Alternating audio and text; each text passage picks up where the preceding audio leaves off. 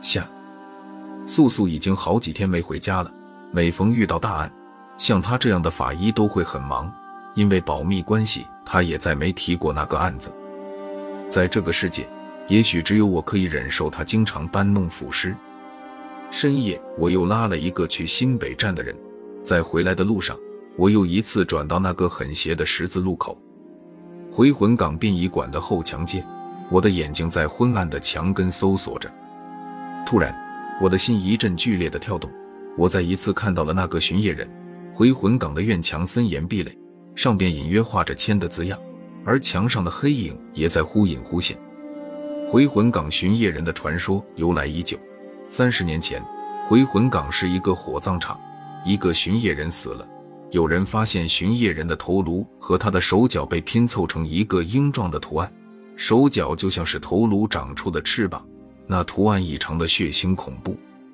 在后来的日子里，殡仪馆里的人经常在夜间看到那个死去的巡夜人，没有人知道他到底是什么东西。六年前，回魂港殡仪馆发生了一起全国罕见的倒卖人体器官重案，警察在深夜保护现场时发生了命案，重要证人被杀，死状和当年巡夜人的死状一样，尸体被拼成鹰状图案。当时保护证人的警察被当场吓昏。警察苏醒后的唯一描述是他看到了那个三十年前的巡夜人。突然，我的眼前再次出现了那个靠墙移动的人形，巡夜人又出现了。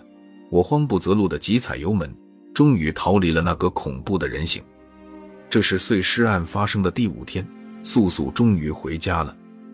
她眼圈黑得像鬼魂。尽管我意外地成为本案的唯一目击者。并且为警方提供了最详实的资料，但我看得出案件毫无进展。案件全过程是一个深夜坐出租车的女孩和男友约会去齐齐哈尔，却在路口都被杀了。现场离回魂港很近，很可能是在空旷无人的回魂港里被杀的。死状和三十年前以及六年前的案子一样，凶手分尸时间很短，简直不可思议，就像是被所谓的鬼魂杀的。警方陷入了死胡同，我和素素依偎在一起，那夜的情景像电影一样浮现在我的脑海。突然，我打了一个冷战，我连忙重新把那个电影倒回到男主角和鬼魂同城的情景。也许我那天真的见鬼了，我惊道。素素被我吓了一跳，我也突然害怕起来。那夜的女孩也许根本就不是人，也许当那个女孩上车的一刹那。我的出租车就变成了一辆恐怖之车。我想了很久之后才说，这应该是一个精心策划的谋杀案。假设那个女孩根本就没有死，死的是另外的两个人。女孩把女死者和男死者的头颅和手脚装进行李箱，然后打了一辆午夜的出租车。女孩故意让我看那个男友的大头贴，其实大头贴并不是男友，而是真正的男死者。这样就造成了一个假象，他的目的就是通过一个出租车司机的证词，证明他在约会时和男友一起被杀。其实两个人早就死了，这就可以解释不可思议的短暂杀人时间。素素突然打了一个冷战。可是你在停尸房辨认了那两个头颅，其中的女孩坐过你的车。这场阴谋的前提就是。女凶手和女死者必须面容相近，她还粘上死者脸上的猩红美人痣。在黑暗的车灯里，司机一般很难确定凶手的准确容貌，只能大概的描述，这样就可以误导警方把他当成被害的死者。没有人可以在那么短的时间内杀人分尸，除非凶手是鬼魂，凶手就可以把自己撇清在案件之外。唯一的漏洞是他搞错了到齐齐哈尔的火车时刻表。我说完这番话后，素素疼得跃起。死相，怎么不早说？我得赶快回局里。局长现在快被媒体逼疯了。素素说着急急忙忙的起床，看着素素忙乱的穿衣，我说道：“凶手和女死者容貌相近，没有美人痣，住所和第一杀人现场在他打车的附近，他应该是死者关系圈中的人。从他携带的包裹来看。”包裹的重量和两个死者残体相近，应该是没有带过多的钱。动机很可能是情杀。另外，那女孩看到了巡夜人时异常惊慌，显然凶手很熟悉回魂港殡仪馆的恐怖传说，所以他才会利用巡夜人的恐怖拼图来迷惑警方。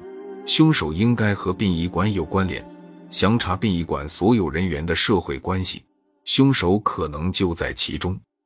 还有最主要的一点，凶手只遗弃头颅和四肢而没有躯干，是故意掩盖精确死亡时间。躯干上的干温是尸检精确死亡时间的重要标志。凶手应该对医学，特别是法医学很精通。我说完的时候，素素在我额头上亲了一下，她的眼中充满了无限的幽怨。你不做警察太可惜了。看着素素摔门而去，我的眼中充满了哀愁。回魂港碎尸案很快就告破了，凶手是殡仪馆一个退休人员的女儿。医学院临床学毕业，她的男友背叛她另觅新欢，她设计先麻醉，然后杀死情敌和男友。我依然在深夜里扫街，终于有一天，我看到了那个深夜行走的巡夜人。我知道我的时间不多了。我白天路过回魂港路时，拆迁人员已经快动手拆除这座历史悠久的殡仪馆了。现在是凌晨两点，回魂港院墙阴森的像一座地狱。而那逡巡移动的人形，就是一个暗夜中行走的鬼魂。我打开车门下车，缓步走向那个人形。我离他越来越近，他的头发遮住了脸。我伸出手时，我的手在剧烈的颤抖，而那人形也在向我逼近。突然，我撩开了他的头发，他的脸惨白如雪。我忍受着剧烈的心跳，说道：“你究竟是谁？”那人脸上露出了怪异的神色，说道。你是警察。头几天深夜，我被一帮从夜幕中跳出的警察讯问过。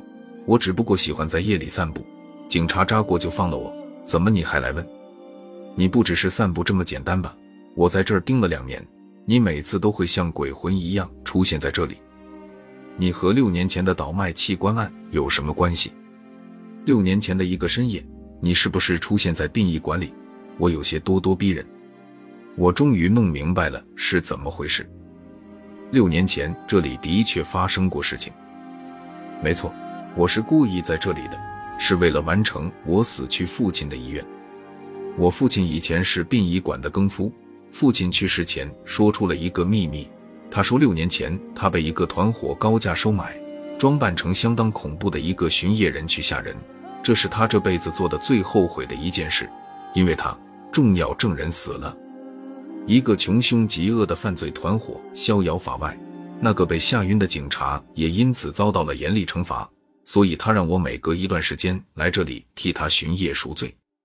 我心情舒缓地开着车。六年前的那夜是我的奇耻大辱，我就是那个被吓晕的警察。